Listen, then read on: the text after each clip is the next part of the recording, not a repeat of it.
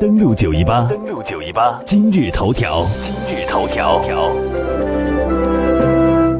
今日头条首先把目光投向马来西亚。马来西亚方面，马来西亚政府在三号发表声明，宣布前总理纳吉布因为涉嫌伊马来西亚发展公司（简称为伊马公司）相关案件被逮捕。这份由伊马公司特别工作组发出的声明说，纳吉布在当天下午在位于吉隆坡的家中被逮捕，在四号的时候，也就是今天上午，在吉隆坡法院被起诉。此前，马来西亚的总理马哈蒂尔表示，调查人员已经快要就一马公司数十亿美元被侵占挪用案件完成调查，并指称纳吉布在其中扮演着重要的角色。马哈蒂尔还表示说，纳吉布将会面临包括挪用公款、造成公款流失、使用公款行贿等在内的多项指控。纳吉布在2009年担任总理之后，设立了名为“一个马来西亚发展公司”的国家投资基金，主要目的是发展马来西亚的经济。在纳吉布担任总理期间，有媒体报道表示，伊马公司当中有数十亿美元去向不明，但是纳吉布否认了这一切的指控。马哈蒂尔从五月份执政以来，专门就该案成立了一个伊马公司特别工作组。禁止纳吉布夫妇出境。马来西亚反腐败委员会和警方还对一马公司相关人员发出了通缉令。此前，马来西亚警方对多处和纳吉布有关的居所进行突击搜查，查获大量的贵重手表、手包和现金，总价值超过大约和十四点八亿元人民币。在今天上午，针对纳吉布的一马案，对于他的庭审已经是迅速展开。他面临四项指控，纳吉布表示不认罪。这四项指控包括三项刑事失信罪，涉及金额高达四千二百万零吉特，以及一项滥用职权罪，反贪贿法令第二十三条文，涉及金额是四千二百万零吉特，总金额是八千四百万零吉特。总检察长汤米向法官申请把此案转到高庭审讯，纳吉布的代表律师沙菲仪没有反对。法庭在今天上午当地时间的九点三十分左右休庭，纳吉布呢被押往吉隆坡的刑事高庭。那么整个事件出来之后呢，对于整个的马来西亚国内引发了一个怎样的舆论效果呢？纳吉布将会面临怎样的指控？接下来他的情况会如何呢？我们来听一下央视记者梁慧在今天在当地的报道。首先来看一下他谈到纳吉布将会面临怎样的指控，接下来将如何面临怎样的司法程序？马来西亚各界对于纳吉布的这次被捕和被诉又有怎样的反应？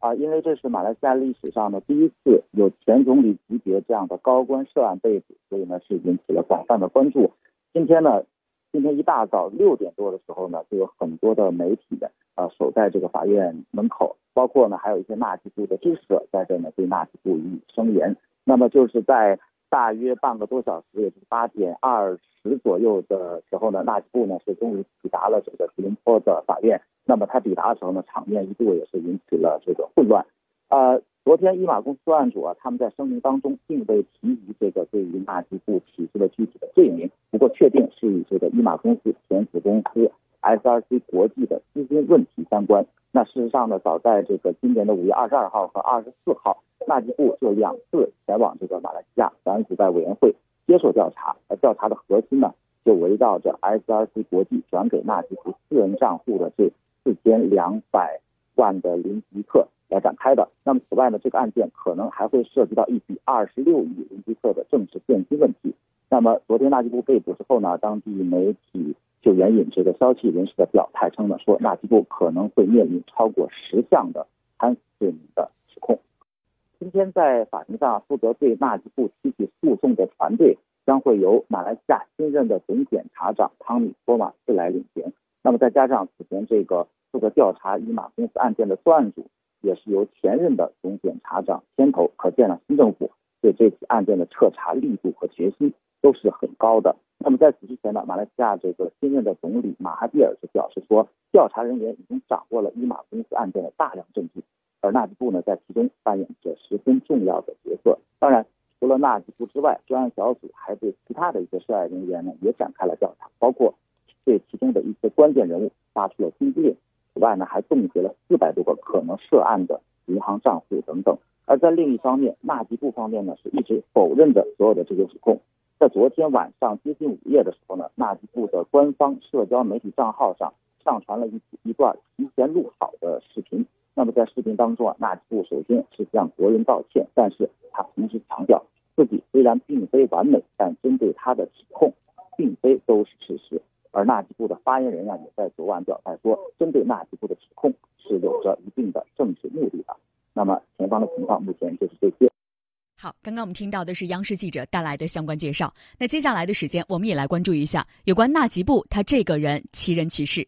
纳吉布，我们也看到呢，他的一生呢，他本身出身于政治世家，他和马哈蒂尔本来关系非常好，但最终是两人反目成仇。当九十二岁的马哈蒂尔赢得议会选举之后，纳吉布的悲剧的下场就已经注定了。首先是纳吉布洗不掉和伊马案的关系，被找到了弱点；随后是马来西亚的检察机关对他下达了禁止出国的禁令，这一步已经决定了纳吉布插翅难飞，只能够坐以待毙。而在随后呢，马来西亚政府宣布调查纳吉布的贪腐，警方对纳吉布的私人住宅、办公地点、亲属住宅进行搜查，查出的珠宝、名包、现金装了七十二个大箱子，这些东西大多来自纳吉布为子女购置的高档公寓当中。马来西亚的警官辛格曾经说道：“我们没有办法给出确切的数字，因为金额实在是太大了，其中仅仅各种珠宝就价值一点零九亿美元。”如果出售的话，价格可以达到一点六三亿到二点一八亿美元之间，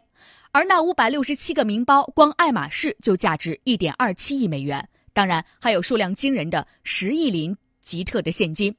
把所有的赃物折合在一起，大约合十八亿左右。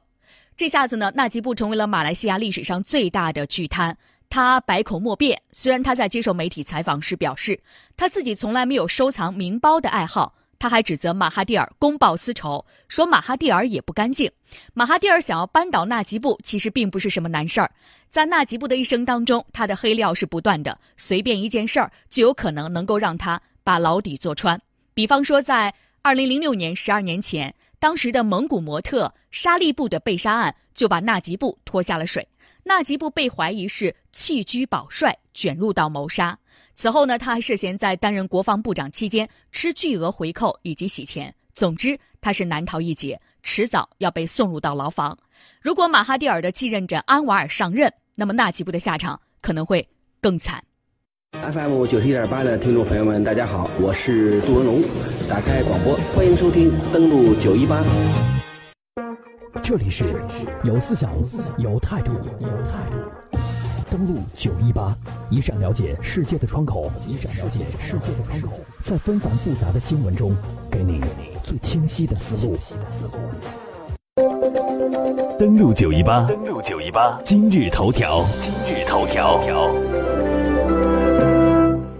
接下来的时间，我们再来做一个观察：九十二岁的东南亚的政治强人。马哈蒂尔上台之后呢，在整个马来西亚国内可能会掀起一系列的有关政坛的波涛汹涌的海啸。其实呢，这是其中之一。这一个呢是和发展经济相连的。时代周刊呢曾经报道表示，马哈蒂尔在五月十号宣誓就任总理之后的记者会上，就重振经济和理顺国家财政等议题发言时表示：“我们欠债一万亿林吉特，大约和两千五百三十亿美元，不是一个夸张的说法。”他表示说，希望能够追回国家投资基金易马公司被偷走的四十五亿美元中的。大部分，当时的这番表态呢，被分析人士视为马哈蒂尔在上台之后将会对涉及一马公司贪腐案的前总理纳吉布等有关人士采取肃贪措施的信号。